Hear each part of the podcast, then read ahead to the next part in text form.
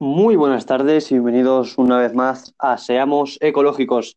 Esta tarde vamos a hablar sobre la contaminación dejada por los barcos hundidos en los mares, un tema que yo creo que del cual no se habla mucho y hoy, bueno, pues vamos a tocar. Eh, buenas tardes, ¿qué tal, Antonio? Muy bien, em, pues sí, lo cierto es que los océanos están siendo bastante azotados por la mano del hombre y es un tema que merece ser tratado. Eh, bien, pues vamos a tocar este tema y aspectos como, bueno, eh, tenemos una lista de todos los barcos que se han hundido y que han contaminado, qué problemas le causa esto a la fauna marina y muchos más aspectos que iremos tocando a lo largo del día. Eh, ¿estás preparado, Antonio? Por supuesto. Pues vamos para allá.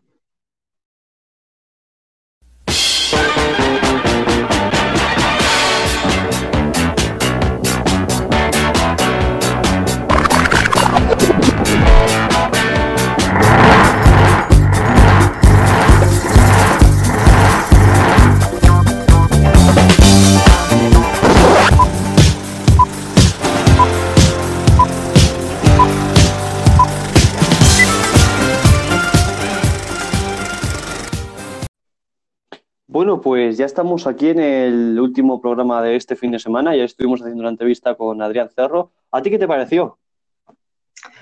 Estuve bien, la verdad. Es una cosa que a lo mejor deberíamos probar en más programas. Pedir opinión a gente del entorno interesada en estos temas para saber Claro. la opinión pública.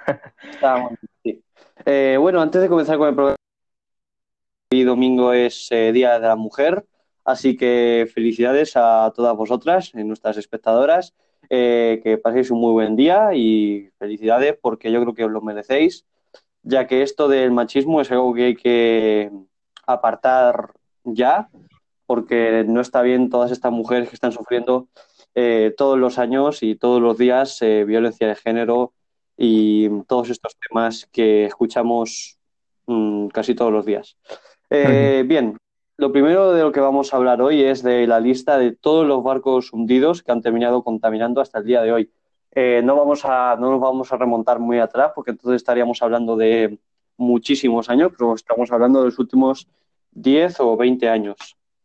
Eh, Antonio, ¿tienes tú la lista o la digo yo? Sí, tengo una lista y lo cierto es que eh, son de sobre todo de barcos que han tenido un gran impacto en, la- en los océanos y nuestros mares. Así que, Pues entonces, como te podrás imaginar, son la mayoría, si no todos, de vertidos de crudo. Sí, Y lo cierto es que hay más de 130 desastres por, por vertido de petróleo a los mares y océanos. Mm, Y solo en 1960, lo que quiere decir unos 40 años. madre Vamos mía. A, más de em, tres barcos por año.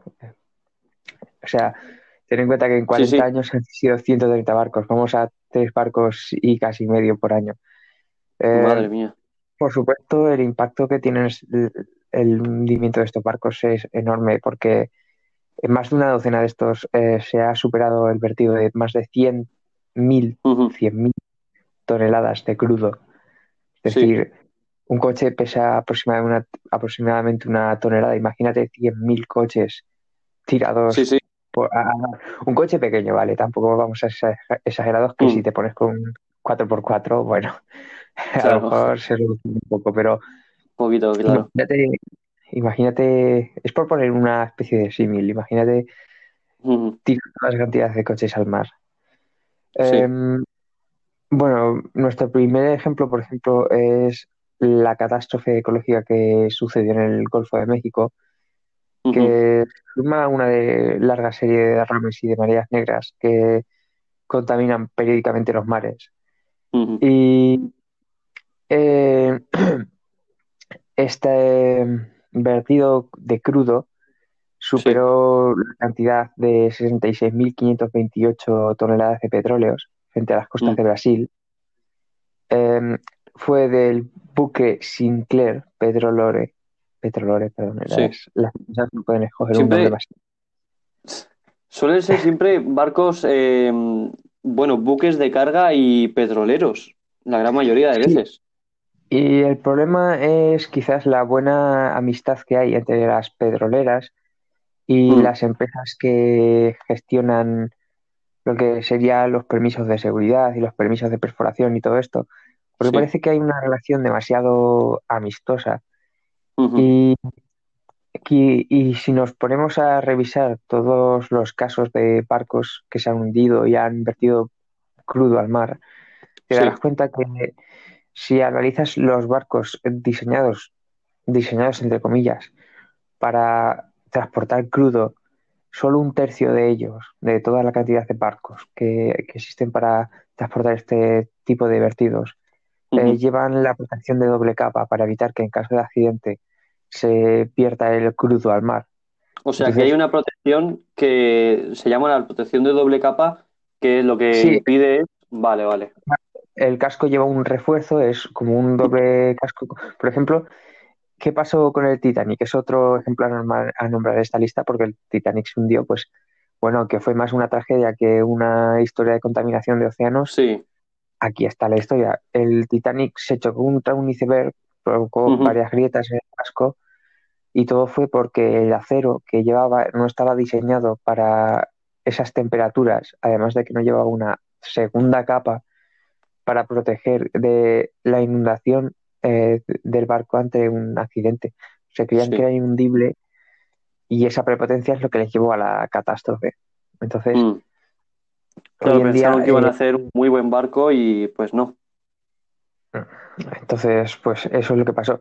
De hecho, la mayoría de accidentes de petroleros es posiblemente evitable. Lo que pasa es que, como ya he mencionado, Mm, eh, hay muy buena amistad, por así decir, entre petroleras y las empresas que las que regulan los permisos y tal. Sí, Entonces, eh, muchas veces se crean plataformas en lugares de extracción que no es recomendable porque podrían afectar a mucha vida marina o Mm, ser perjudiciales para costas cercanas. Muchas sí, veces las perforaciones no son seguras y al final acaban teniendo muchos escapes, lo que implica que se vierten. Tú cuando, cuando ellos sacan el petróleo, sí, ten en cuenta que, que pueden haber fugas. Es casi imposible que, que, que les salga, que saquen el petróleo sin que hayan filtraciones. claro. Entonces, dependiendo de qué, de qué es- empresa o qué petrolera sea, se pueden llegar a vertir hasta, y no es una exageración, unas cuatro toneladas o, o más, o cuatro mil. Eh, Y sé que es una bestialidad, pero depende del cálculo y de lo mal que lo hayan hecho, porque como ya he mencionado, existe esta relación entre las empresas. Hasta 4.000 toneladas de crudo al año eh, mía. disolviéndose en nuestros mares y océanos por culpa de fugas. De hecho, ya hubo un accidente reportado, eh, accidente en el que una petrolera eh, Sí. eh, virtió muchísimo crudo a Mm, los océanos porque hizo una excavación donde no era ren- rentable, pues sí, porque lo harían, como ya hemos dicho, así un poco en negro, Sí. pero lo hice en una zona poco estable y al final eh, el pozo que se generó para extraer este crudo no hizo más que vertir toneladas y toneladas de crudo al mar Sí. y provocó la contaminación de un montón de kilómetros a la redonda y de las zonas marinas Y de supongo, alrededores. supongo que aparecieron un montón de animales muertos después de esto. Pues ese es un tema que vamos a tratar ahora después porque Sí. el petróleo, por supuesto, al coche le entra muy bien, pero a Pero los animal no. animales Claro. no nos hace muy, mucho bien que digamos. Mm, Bueno, eh, esa eh, catástrofe que te he mencionado fue del, Sí. del año 1960 y se estima que se superó la cantidad de 100.000 toneladas derramadas.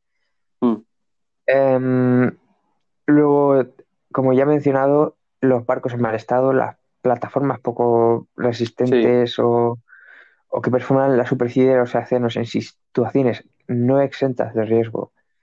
Eh, la falta de los controles necesarios, porque, como ya he mencionado, aquí es el interés eh, económico, por eso esta amistad entre comillas, Sí. pues ha generado que muchos de estos accidentes que quizás hubieran sido eh, prevenibles eh, Mm, hayan ocurrido porque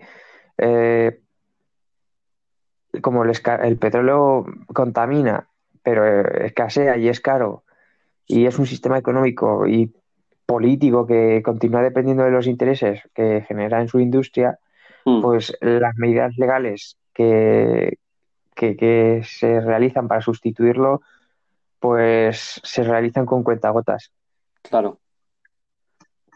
Entonces, bueno, sabemos que esto de los, los hundimientos eh, causa grandes eh, estragos. Y además, eh, como dices tú, eh, ¿tú crees que esto a las petroleras les puede dar igual? Porque, claro, a ellos lo que les interesa es eh, que, que su mercancía llegue a X sitio.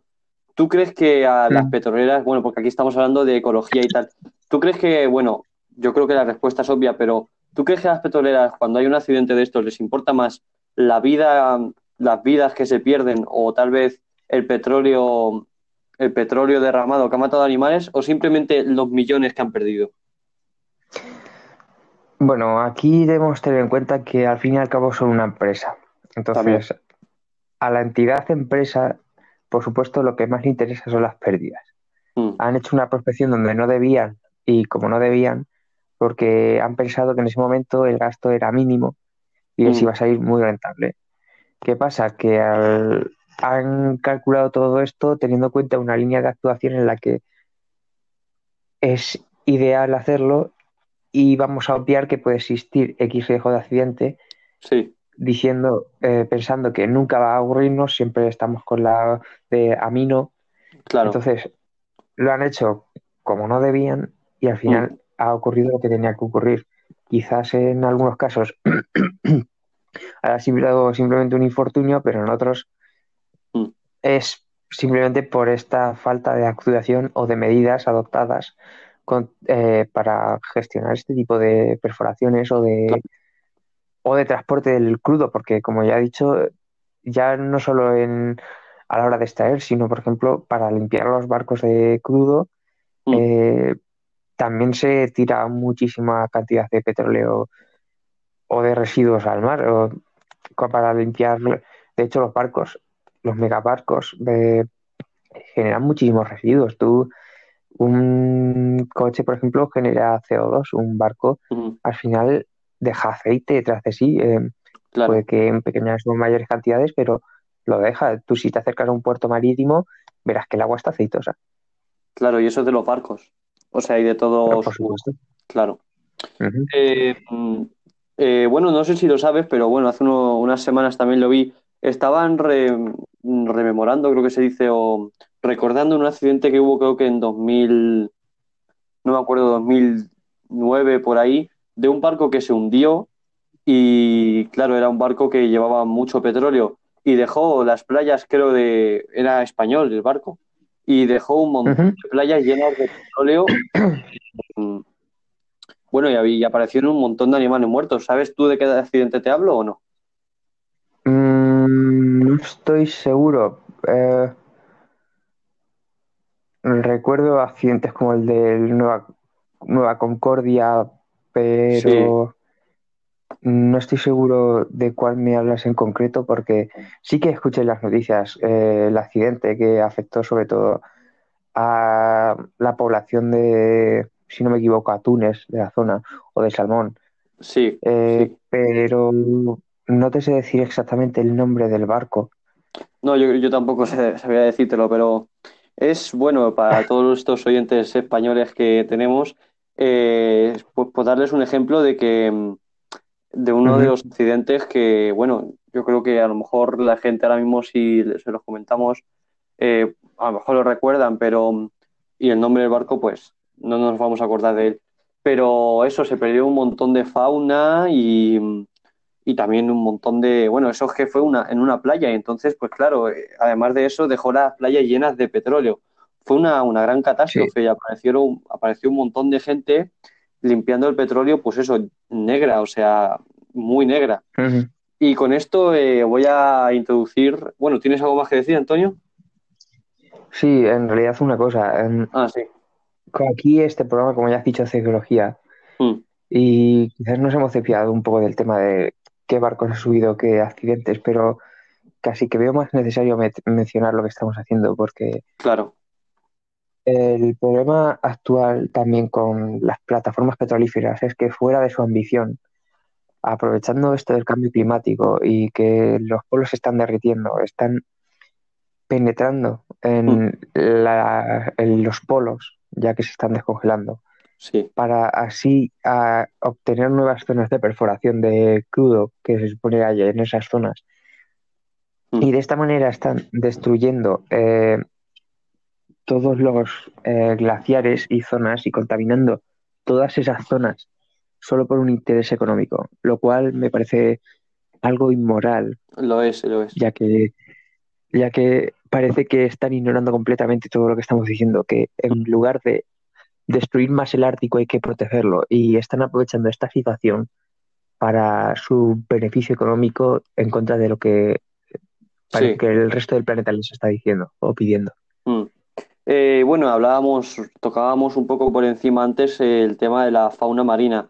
Y con esto también introduzco pues esto, el siguiente punto.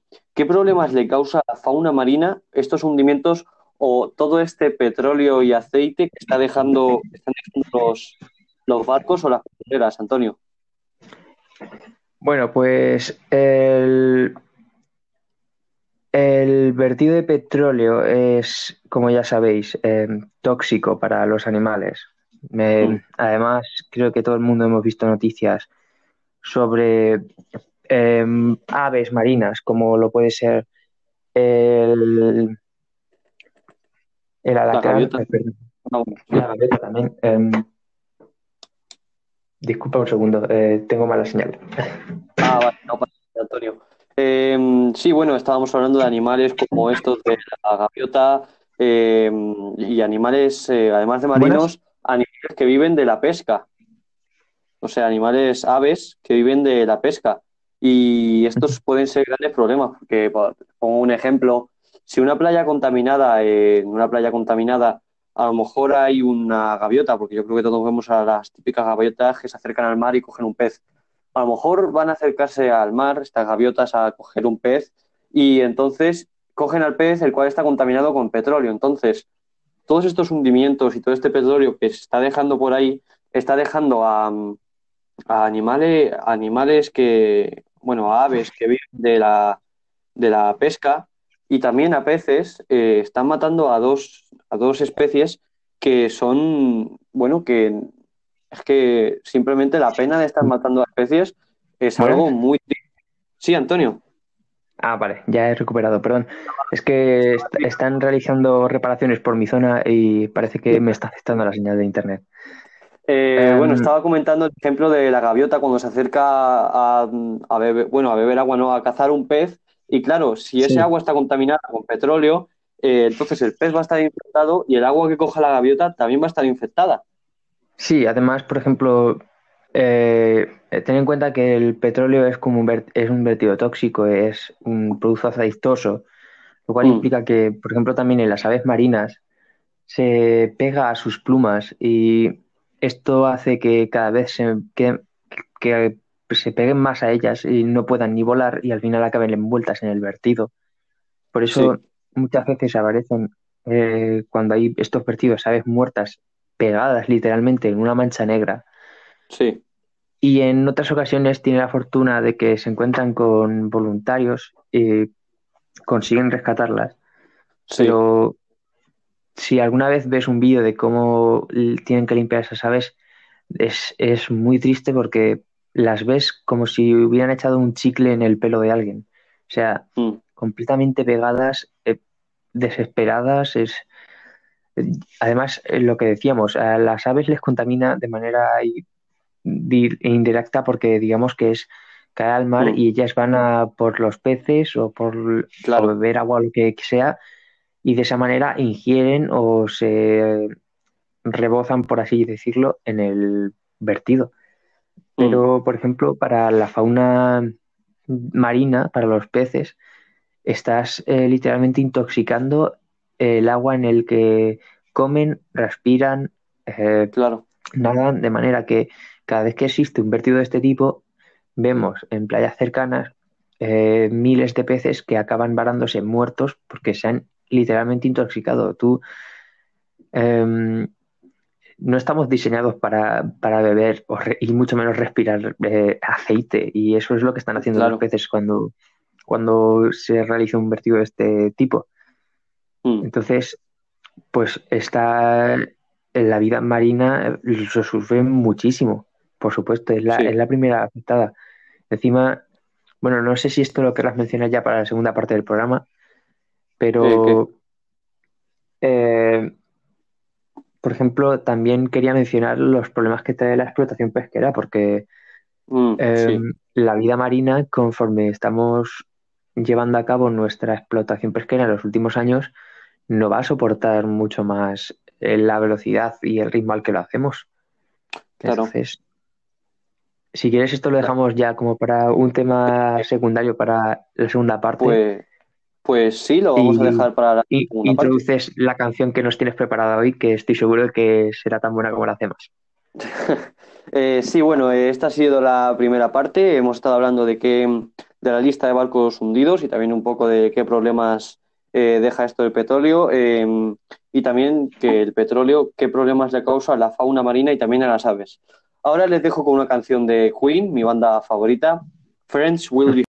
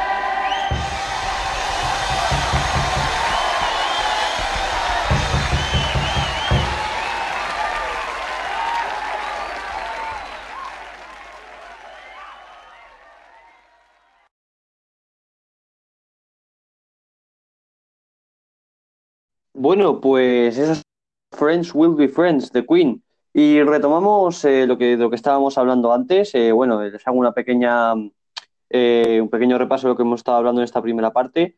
Hemos estado hablando de la lista de todos los barcos hundidos, también de, mm, la- de las causas que, bueno, los problemas que conlleva todo esto de los barcos hundidos y el petróleo que dejan, y también de los problemas que le causa esto a la fauna marina. Y lo hemos dejado mientras estábamos hablando de los problemas de la, de la caza pesquera en abundancia, Antonio. Pues sí, lo cierto es que no solo el petróleo, sino el modo en el que estamos pescando em, desde hace ya bastantes años está arrasando totalmente con la vida marina. De hecho, la, sobreexplo- la sobreexplotación pesquera afecta a más del 90% de las poblaciones de peces estudiadas del mar Mediterráneo y al 40% de las estudiadas en aguas europeas del Atlántico. Mm.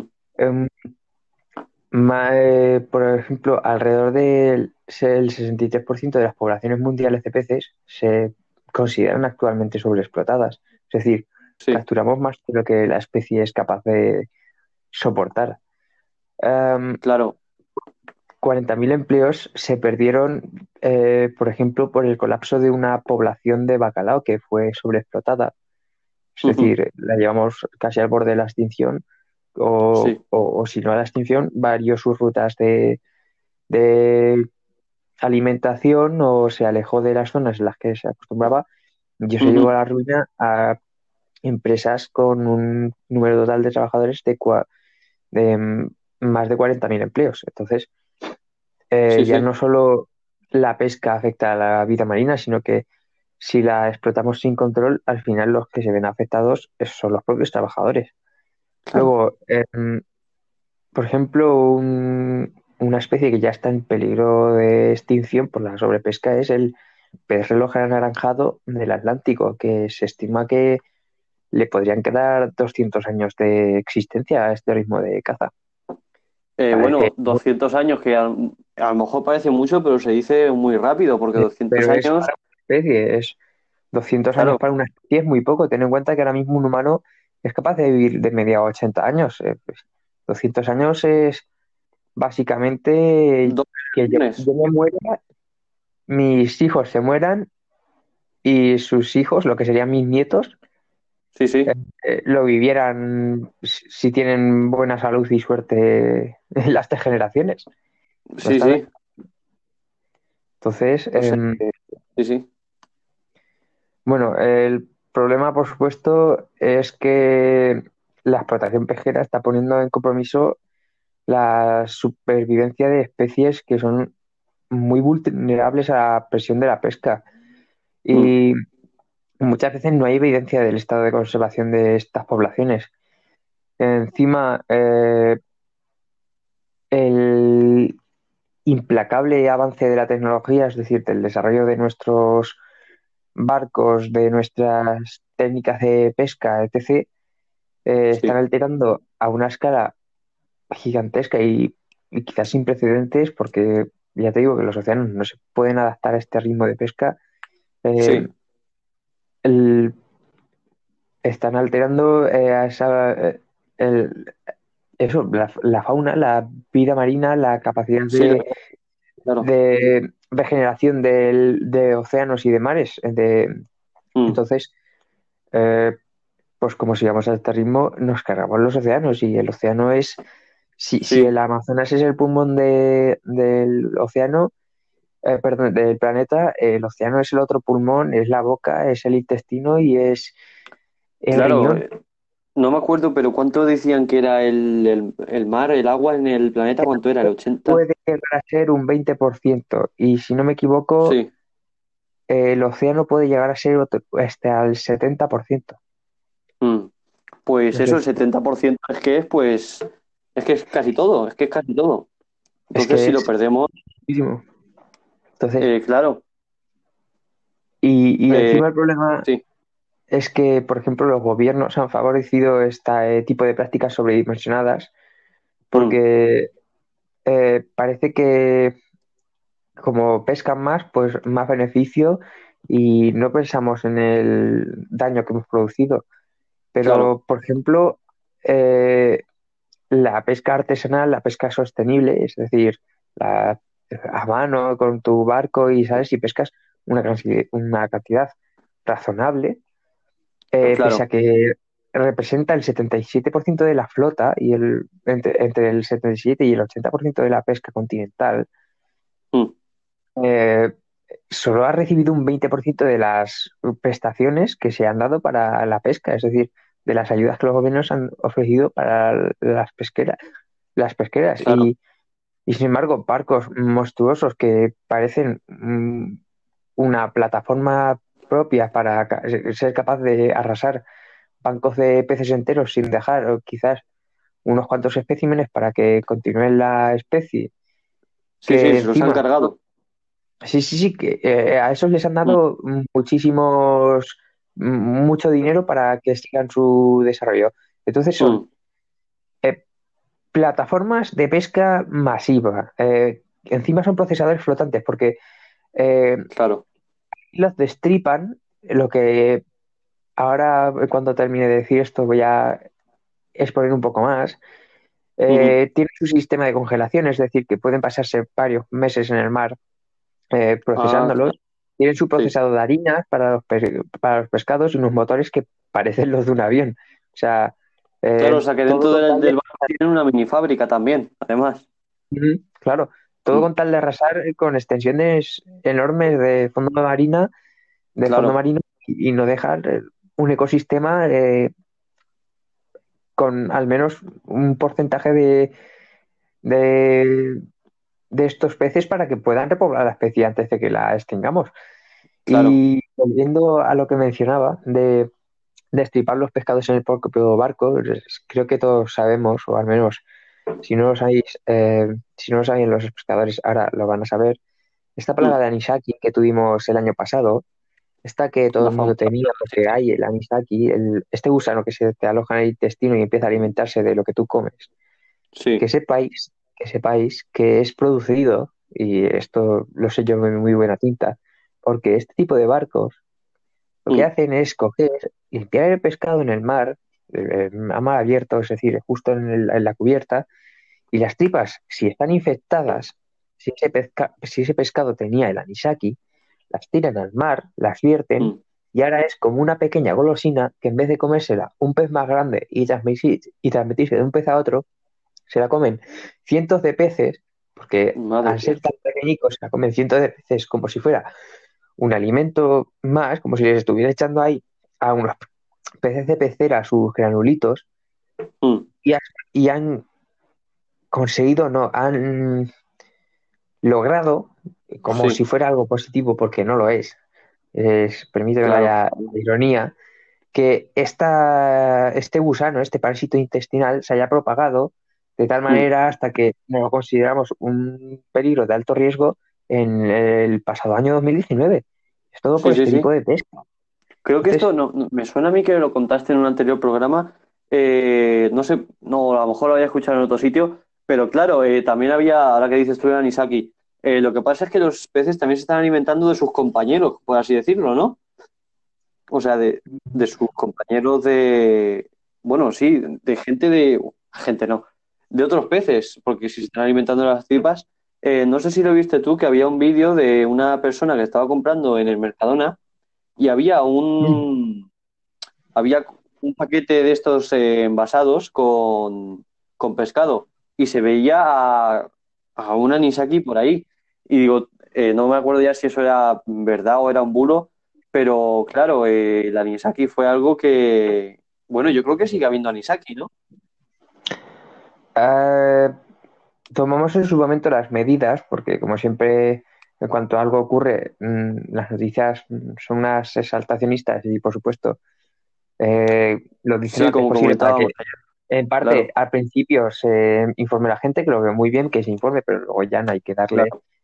tanto bombo, quizás sí mantenernos informados de la situación, de ir diciendo, pues el riesgo de anisaki ha bajado ya, pero seguir manteniendo las medidas, pero no hacerlo como lo Mm. hacen, que ya hemos dicho que en ningún caso bueno el exaltacionismo extremo, como se está haciendo últimamente.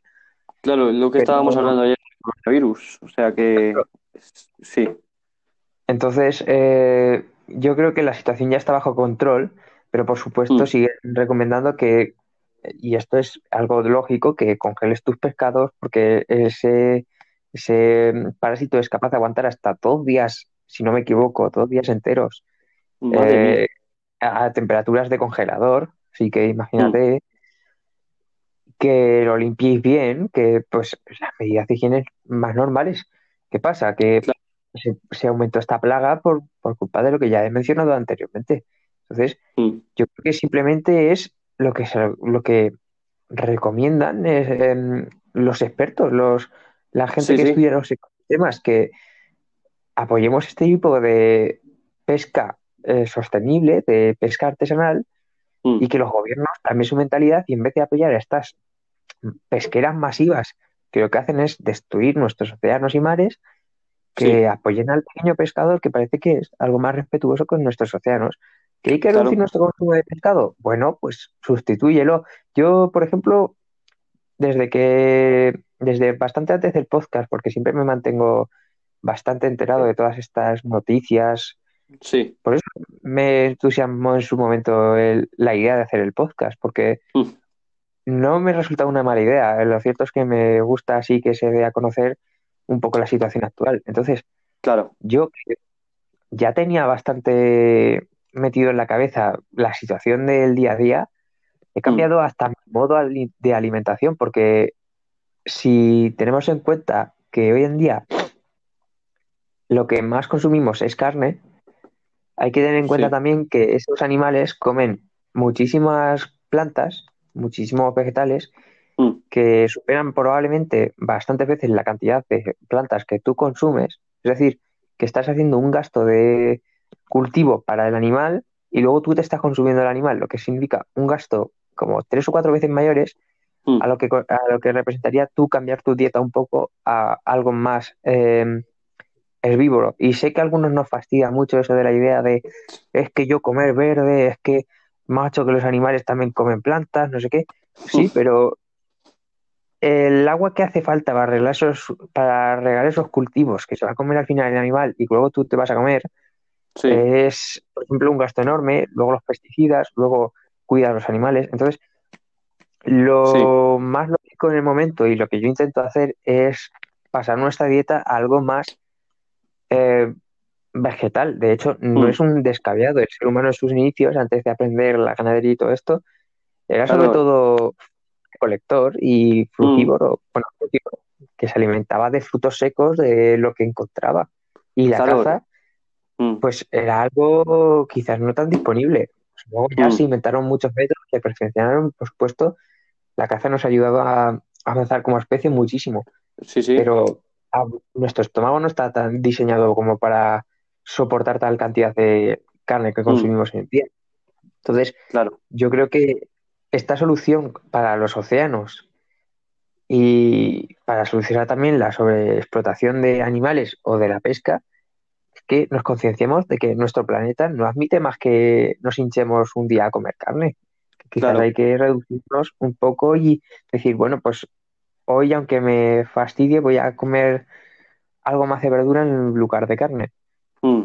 Bueno, aunque también es verdad que de veces vez en cuando, de vez en cuando un buen homenaje, bueno, un buen homenaje, pero Claro. siempre está bien, pero, pero es lo que dices, em, en vez de estar, hay que, bueno, además de que variar la dieta, al final también puede ser bueno para tener un buen tipín, em, eh, que vas a ayudar también, ¿no?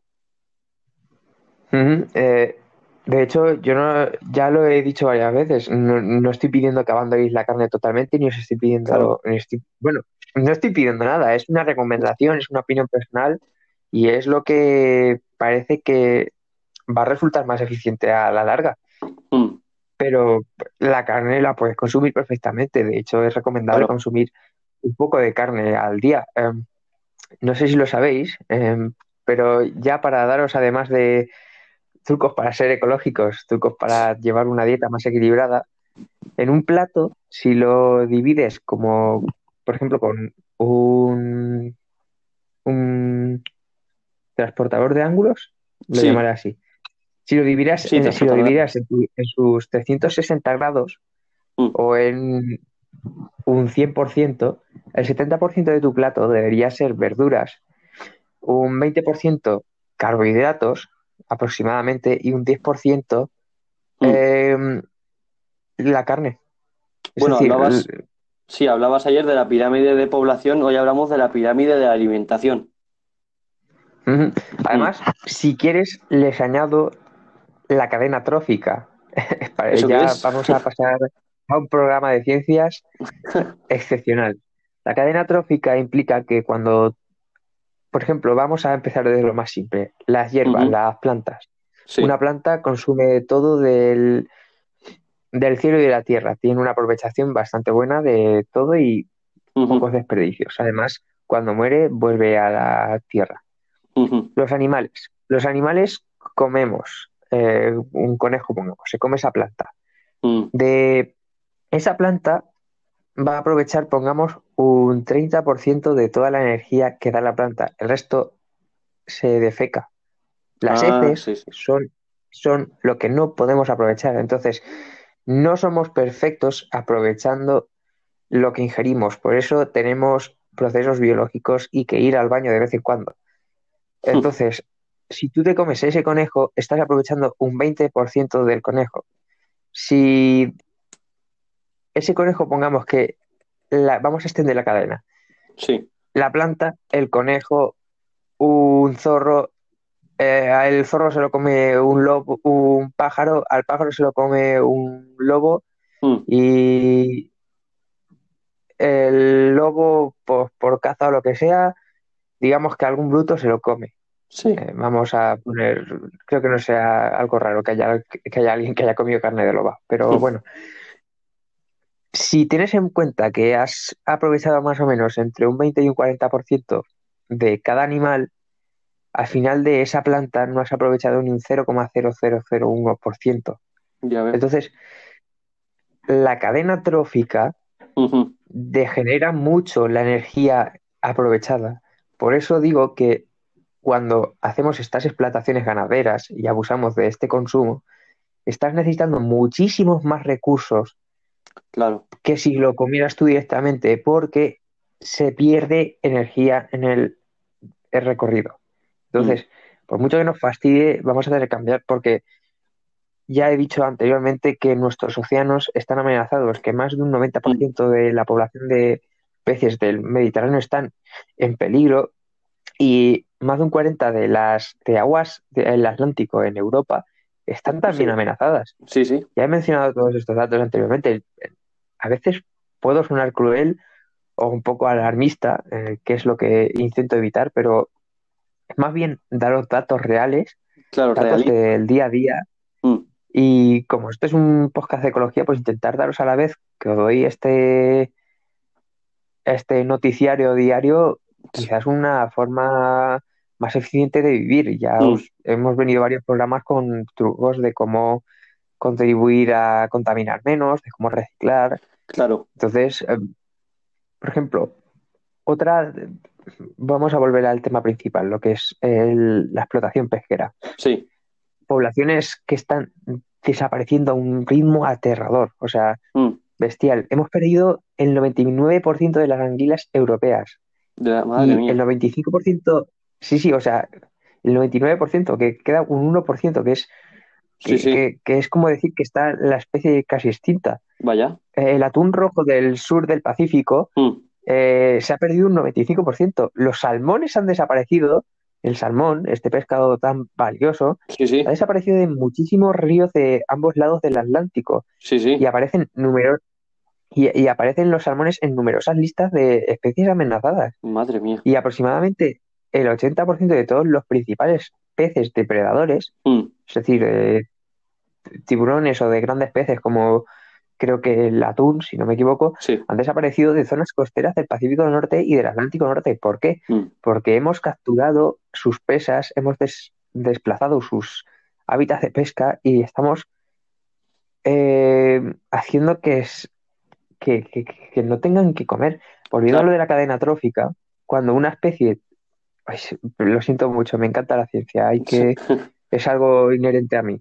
Entonces, cuando una especie de carnívora, por ejemplo, come demasiado a su presa, Sí, esta, es- su, su población tiende a disminuir, lo que significa que la población carnívora ha aumentado porque tenía mucha comida en un momento, sí, pero ahora disminuye pero en la población de su presa. Entonces, ¿qué pasa? Te vas a tener que pelear más por la comida, lo que implica Claro. que muchos especímenes de esta especie superpoblada Mm. van a morir. Sí, Aquí claro. pasa exactamente lo mismo. Hemos arrasado con la presa de estos depredadores, que al final esos depredadores también nos los comemos nosotros, porque el Mm. atún es un, es un pez que comemos, por ejemplo, que consumimos. Entonces, al quitarles su alimento, ellos tienen menos que comer a la vez. Entonces se mueren. Y luego eso hace peligrar a la especie. Sí, sí. Eh, Aunque, y sí, bueno, dime. sí. Eh, que No, si quieres. sí, que ya, como nos estamos pasando un poquito de tiempo a la segunda parte, eh, lo que, bueno, lo que tú decías, que aunque en este programa sonemos muy cansinos con eh, casi siempre lo mismo y tal, lo que pasa con este tema de la ecología es que al final todo deriva en una, en una, una misma cosa, que es o el ser humano porque hace esto, o el ser humano por esto, por lo otro. Entonces, bueno, eh, Claro. es, es- este es el objetivo de este programa, eh, eh, concienciar y aunque sonemos eh, cansinos, es una concienciación. O sea, la, la persona cansina, ah, qué pesados, pues es que esto es el día a día y lo que a lo mejor los medios no están dejando ver y nosotros sí que estamos dejando ver. Eh, entonces, nosotros no somos eh, nada de, bueno, eh, ni pesimistas, somos realistas. Estamos viendo lo que está pasando a día de hoy y lo que puede pasar en un futuro. Eh, entonces, dicho esto, terminamos la segunda parte donde hemos estado hablando pues de eso, de la pesca masiva y de los problemas que tiene todo esto de, la- de los barcos, aunque nos hayamos ido un poco del tema, pero bueno, eso da igual.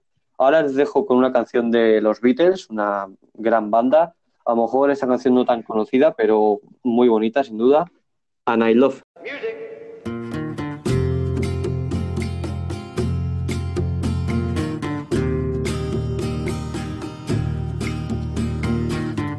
I give her all my love. That's all I do. Saw my love,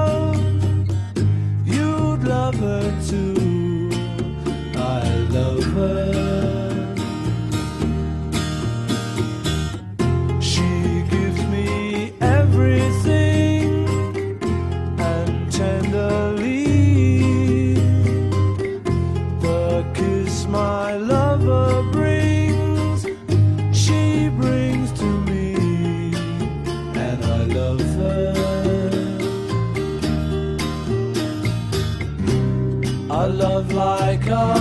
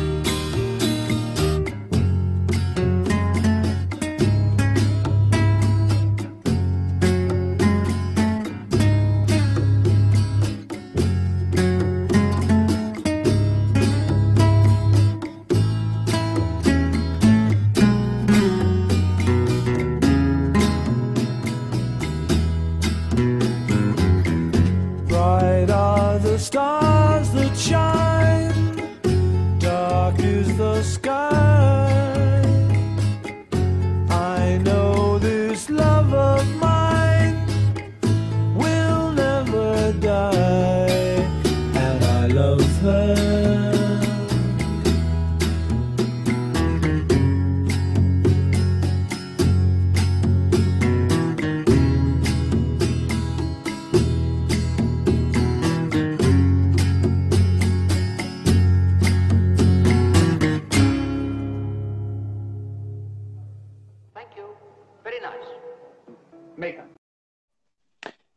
pues eso ha sido The Beatles, and I Love Her. Y bueno, antes de continuar con estos temas que me estaba comentando Antonio en el descanso que tiene preparados, eh, voy a hablar, y ya zanjamos un poco este tema de los barcos hundidos en los mares, eh, de las vidas perdidas en estos accidentes, tanto de animales como de personas, porque indirectamente muchas personas han muerto, porque como estábamos hablando, eh, los animales se contaminan y todo esto, y también estabas hablando tú de esa cadena. Entonces, eh, claro, eh, además de las pescas masivas, y también estábamos hablando del anisaki, entonces, animales, eh, pues, perdón por el gallo, eh, han muerto eh, un montón de animales con esto de la contaminación que dejan los barcos, porque como dices tú, Antonio, eh, nuestros cuerpos no están eh, preparados para vivir en una superficie llena de aceite o de petróleo. Igual, hay un montón de personas que han muerto eh, con esto de que a lo mejor X pescado estaba contamin- contaminado y bueno, eh, simplemente no que muera, sino que le sienta mal y puede estar eh, muy mal. Eh, voy a poner un ejemplo, no voy a decir el nombre, pero hace unos, unos meses, el año pasado, aquí en la feria de Albacete, hubo una plaga de anisakis en una de las casetas de, de la feria. Y bueno, eso es lo que decimos, todo esto es culpa de las pescas masivas.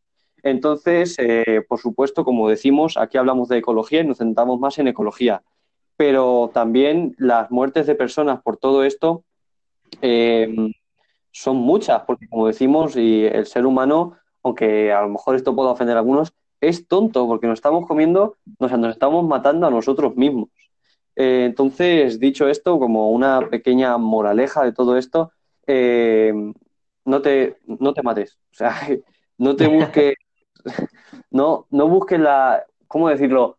Eh, Tu propia nos estamos matando, nos estamos matando a nosotros mismos. Eh, entonces, procura cuidar, como hay, como hay un refrán que dice, no hagas, no le hagas a los demás lo que no quieras que te hagan a ti. Pues entonces, eh, haz tú eso por los mares y créeme que los mares, eh, tú ese salmón tan rico que te vas a comer a mediodía, no te va a hacer nada, al menos si pones tu grano de arena. Yo, yo prefiero la versión de si siembras vientos, recogerás tempestades. También Es decir, hay, sí, si sí, hoy en día tratamos mal al planeta, vamos a recoger todo lo que hemos aportado por 20. Y Claro, eh, es eso.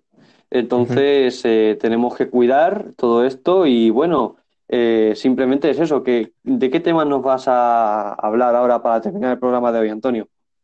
bueno, pues voy a dar pues, ciertas soluciones teóricas que ya se han planteado a estos problemas de la pesquera, de, de la pesca abusiva o quizás de los vertidos. Y bueno, con respecto a los vertidos de crudo, ya lo he mencionado antes, que la solución Sí, es que se hagan medidas y leyes más duras para evitar que se, se hagan todas estas prospecciones, o ya no sin permiso, pero de dudosas, eh, de dudosas fuentes o en lugares que se, se sabe que no es demasiado viable o una buena idea sí, realizarlas, o que se sabe que van a poder afectar a, vida- a muchísima vida maría- marina en peligro de extinción. sí, Además de que este, esta flota que he dicho que solo un tercio está reforzada, que se han retirado los barcos que no estén totalmente acondicionados para esto y que se sustituyan con barcos de doble protección, es mm, algo... Pero bueno, vamos siempre a lo de siempre, son valores sí, económicos, no lo hacen porque a lo mejor reforzar el barco les sale por 50 millones más. Y sí, hay y madre mía, claro, 50 no, millones, pero luego ¿qué pasa? Pasa lo que pasa, que pierdes mm, un vertido de crudo y te cuesta 250 millones, y estoy poniendo un ejemplo muy concreto, y no voy a decir nombres porque no sé si tendremos permiso para ello, mm, de empresas. Entonces, pierdes 250 mil millones en gastos para limpieza porque te toca asumirlos, porque si no, tu imagen como empresa se ve súper arruinada, y luego tienes una multa judicial que por suerte para algunas empresas en América parece que el tope establecido por la ley sí, no entiendo por qué ese tope, pero vamos a dejarlo, no lo voy a cuestionar, aunque deberíamos cuestionar el por qué no es mayor, si depende del impacto medioambiental. Mm, Eh, ese tope es de 75 millones para gastos a los afectados y tal. mm, Sinceramente, 75 millones dependiendo de los daños causados me parece una cantidad razonable o Claro. bastante insuficiente. mm. Pero eh, ya que estamos hablando de sumas millonarias y creo que no voy a oler algo así en casi toda mi vida y ojalá si alguna vez lo huelo, Mm. eh, no voy a juzgar eh, lo que dice la ley, pero sinceramente me parece que es un tema que debería regularse más. Mm, Luego, con respecto a la solución de la pesca, pues Sí, para que eh, en un futuro podamos obtener comida e ingresos, es decir, respetar ambas partes, porque es lo importante, que ambas partes tienen que funcionar, no puedes claro. em, sobrepescar para que tu economía vaya bien, pero arruines de, de esa manera tu, tu modelo de negocio, tu modelo de Mm. negocio acaba arruinando tu campo de, de trabajo Claro, y cada vez no puedes dejar que no te sea rentable capturar esa comida, quizás. Es lo que está pasando ahora mismo con el campo en España. En, en- en el campo lo que está pasando es que no es rentable irse al campo. Es lo que están pi- pidiendo ahora los agricultores, que dicen que Claro. no les es rentable su trabajo. Bueno, claro, porque no les además, necesario. O sea, que, bueno, sí, hablamos de economía, claro. sí, que les pagan muy poco respecto a lo que les costaría al final lo que es el cuidado del campo, la mano de obra, etc. etc. Claro. Luego, eh, se necesitaría, eh, necesitamos unos océanos vivos y una industria pesquera sostenible. Eso con respecto a lo de un equilibrio entre comida e ingresos. Luego, necesitaríamos crear santuarios marinos, es decir, grandes extensiones, sí, grandes extensiones en las que se sepa que un, un pescado, por ejemplo, tiende a poner su, a hacer su temporada de cría o lo que sea, Sí, y dejar esa zona para que no pueda ser explotada por las pesqueras. Es decir, aquí en esta zona la dejamos tranquila, no se puede y que el pescador cuando quiera, ahí en esa zona súper amplia, tenga para extenderse, para repoblarse, para recuperarse de, de esta pesca. Luego, mejorar el estado de conservación del mar y de sus poblaciones de peces, es decir, por lo que venimos diciendo, Sí. olvidarnos de este tipo de pesca abusiva mejorar la forma en la que pescamos, dejar de extraer los recursos más rápidos de lo que el, el océano es capaz de reponerlo. Claro. Y pues creo que no puedo añadir mucho más. O sea, solo un modelo Sí. de pesca 100% Sí, sí. sostenible garantiza este futuro en el que tengamos océanos llenos de peces y, Mm. uno- y un empleo para comunidades costeras que quizás dependen de, Sí, de bueno, esto, de Y la además, pesca. claro, y además que también hablamos de que, que pueden hacer la- las empresas y tal, pero esto también depende a veces en la persona que vive a lo mejor en una, en una ciudad play- eh, playera, ¿no? Costera y tal, que claro, tú- nosotros sabemos que, bueno, si un día de aire tú tiras una bolsa, eh, esa bolsa, si tú vives en la playa, al final va a terminar en la, en el agua. Entonces, bueno, que de esto ya hemos hablado de los males en los plásticos. Bueno, Eh, bueno, es, es un ejemplo, es un ejemplo. Te, te va a gustar en cuanto termine de analizar así qué podríamos hacer con la pesca, porque tengo un tema que te va a gustar bastante. Mm. Entonces, Em, sí, también, por ejemplo, em, tenemos que cambiar nuestra legislación, para- porque ese es el principal problema, que es mientras se permita este tipo de pesca y no se regulen todas estas cosas, se va a seguir haciendo. Y tomar algunas medidas de protección de ecosistemas eh, marinos. Por ejemplo, eh, España ha declarado varias reservas marinas o ha declarado va- varias especies como protegidas, como por ejemplo la Posidonia. Sí, sí. Eh, en otros países como Francia o Reino Unido o Países Bajos, eh, lo cierto es que nos aventajan bastante con este tipo de políticas de gestión pesquera. Y bueno, con respecto a lo que venías diciendo de las bolsas de plástico, me Sí. alegra decir que la humanidad puede llegar a sorprender y siempre sale alguien destacando o brillando entre la, la niebla. Y en Mm. este caso es un joven inventor que, cuyo nombre es Boyan Slat, y creó, ha creado en su momento una barrera para limpiar los océanos Sí. que está, es un, es un interceptor, es un barco. eh, eh, eh, perdón, no, ese es otro proyecto, ese lo voy a mencionar después. Ah, Es una barrera que funciona sin energía, que aprovecha las corrientes oceánicas Mm, y está especializado en capturar los plásticos que, es- que se mueven a través de estas corrientes y que se van extendiendo al planeta, mm, de manera que podrías eh, rescatar muchísimos plásticos que acaban en nuestros océanos. claro. Esto todo fue un startup, es decir, un proyecto eh, Mm, que tenía, que desarrolló cuando tenía 18 años. Y madre aunque recibió sus críticas, eh, pues el proyecto se llevó a cabo. Mm, Y ahora tiene otro proyecto que es el, el Ocean Cleanup, Sí. que es un barco que, solar que va a viajar. Sí, se, se deberían desarrollar varios, por supuesto. Claro.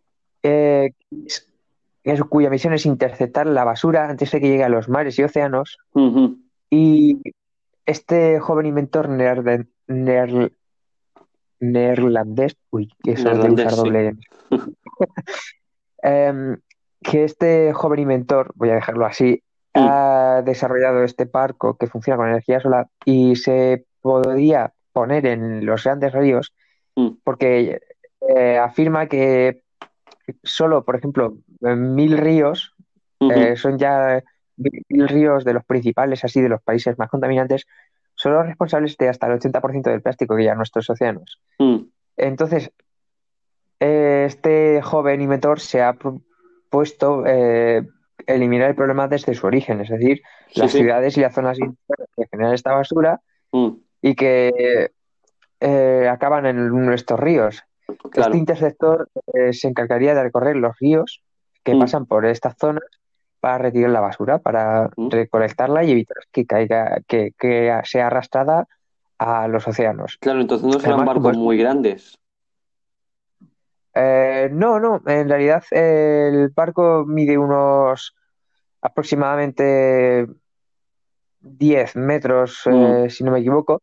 Es eh, bastante pequeñito y lo cierto es que eh, es un proyecto bastante interesante porque como funciona con energía solar no produce ningún residuo Claro. y, y no necesita encima moverse constantemente, simplemente cumple una función de limpieza casi pasiva, pero aún así efectiva. Mm, Entonces, eh, el interior de los barcos, del barco está diseñado para guiar los trozos de basura a una cinta transportadora sí. y hasta unos contenedores de almacenamiento. Y todo este proceso es automático. El barco puede ser configurado para enviar un mensaje.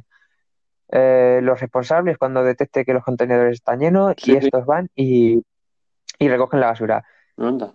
Eh, el problema que costaría cada barco re- eh, el coste de este Aquí interceptor podría ser Sí, de unos 300.000 euros. Mm, Pero, sinceramente, teniendo en cuenta la cantidad de plástico que puedes evitar que vaya al mar y luego estos plásticos se pueden reutilizar, por ejemplo, hay muchas Claro. ideas pioneras hoy en día. La industria de la moda, que Mm. la textil ya hemos mencionado varias veces, que es de las más contaminantes, sí. está cambiando mucho su forma de actuar. De hecho, hoy en día hay muchas empresas y muchas marcas famosas, porque Sí. eh, no voy a mencionar marcas otra vez porque no estoy seguro de cómo está eso de los derechos de autor, Claro. pero eh, muchas marcas de hoy en día están empezando a usar plásticos reciclados para hacer Mm. sus zapatillas. Oye, eso está muy bien. Muchos vestidos están a usar telas eh, hechas de plástico reciclado. Mm, Y sinceramente, si vol- volvemos a lo que ya mencioné en otro programa con las bombillas LED o con las placas solares, sí, que sí sí. que es un coste inicial enorme, pero al final con lo que te va a dar, tú lo amortizas. Claro. Si lo coges mil toneladas de plástico al año, Mm, que evitas que vayan los océanos, o sea, tus océanos y mares van a estar más limpios, probablemente las, los peces van a aumentar su población porque no van a estar ahogándose en su propio agua. Encima vas a poder usar este plástico para hacer otras cosas, o como ya mencionamos en, en otro programa, mm, que en Suecia se inundaba el plástico para separarlo y luego se quemaba mm, para producir energía sí. energía re- renovable que que es una idea fantástica, es que sinceramente, sí, para el- que, que darle otro uso. Mm, O, o para la moda, que ya lo hemos dicho, o para fundirlo o reutilizarlo en otras funciones. Sí, Es decir, el- lo más viable para el futuro y lo que me encantaría ver es que somos capaces de reducir, reutilizar y reciclar mm, eh, casi todo el plástico que usamos, porque al fin y al cabo es un material muy versátil y Ah, parece claro. que muchas veces no lo reusamos por el problema de que una vez que le has dado forma ya no lo puedes fundir, ya no lo puedes moldear o lo que quieran decir. Pero, Pero sí que se puede. sinceramente se le pueden dar muchas salidas muy diferentes. Entonces, Sí, si sí. no lo puedes re- reconvertir en otra cosa, porque no puedes volver a fundirlo y darle forma de otro envase, Mm, al menos darle otra vida útil. claro. Entonces, ya mencioné en otro programa que aproximadamente el 70% o más del plástico que producimos Mm. ni se recicla ni se recicla nada, simplemente se tira. Sí. O un 10 pequeño 10% se reciclaba, si no me equivoco, Mm, y el 20% restante me parece que se utilizaba para quemarse o para producir otra, sí, sí. eh, otro tipo de energía, o al menos se desechaba quemándose. Entonces, Mm, me encantaría ver en, en un futuro no muy lejano que, que esos porcentajes se inviertan y que a lo mejor ese 70% que ahora mismo va a los océanos y mares sí. pasa a ser plástico que somos capaces de gestionar y de reutilizar y de reciclar Mm, y de aprovechar en el día a día. claro. Y sinceramente son estas ecológicas las que nos van a salvar al final. Sí, está Porque- muy bien, hombre. Sería muy buena. Sí, sí, sí. Entonces, yo apoyo todos estos movimientos. Lo cierto es que me encanta ver ideas de emprendedores, me encanta ver que la gente lleva a cabo proyectos. Bueno, además de eh, esto, que es buena señal. O sea, esto, esto es buena señal. mm, Claro, demuestra que la gente empieza a preocuparse. Claro. Entonces, Entonces- sí, bueno, dime, Antonio. Que es una buena manera de acabar este programa de domingo, Mm, es dejando este mensaje tan positivo, dejando en las cabezas de nuestros oyentes que, que hay gente que está dispuesta a cambiar el mundo y que no es imposible, que es una realidad. exactamente. Y que si no ponemos y añadimos nuestro granito de arena, de arena al final, lograremos llegar a buen puerto antes de lo que esperamos. Eh, pues sí, la verdad es que nos vamos con el programa de hoy con buen sabor de boca, como dice Antonio, sabiendo que hay gente emprendedora y que sabe que, bueno, y que se puede hacer algo. Eh, nos vamos de, que nos vamos hasta la semana que viene, sin duda con este ha sido un fin de semana muy interesante, ha sido nuestra primera entrevista y la verdad es que, pues como digo, nos vamos con buen sabor de boca. A ustedes les deseamos una muy feliz semana, a ti también, Antonio. Eh, Recuerden seguirnos en nuestras redes sociales, seamos barra baja ecológico barra baja podcast. Y bueno, pues nada, nos vemos. Adiós, Antonio. Hasta la próxima. Un saludo, adiós.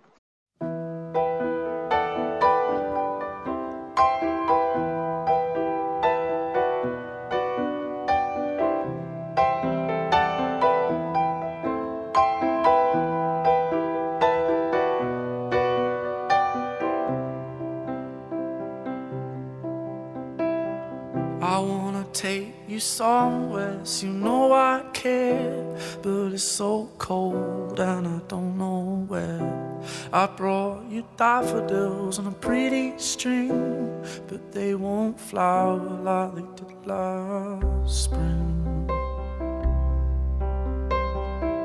And I wanna kiss you, make you feel alright. I'm just so tired to share my nights. I wanna cry and I wanna love, but all my tears have been used up on another love, another love.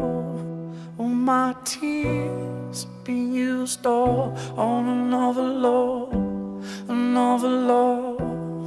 All my tears have been used up on another love, another love. All my tears have been used up.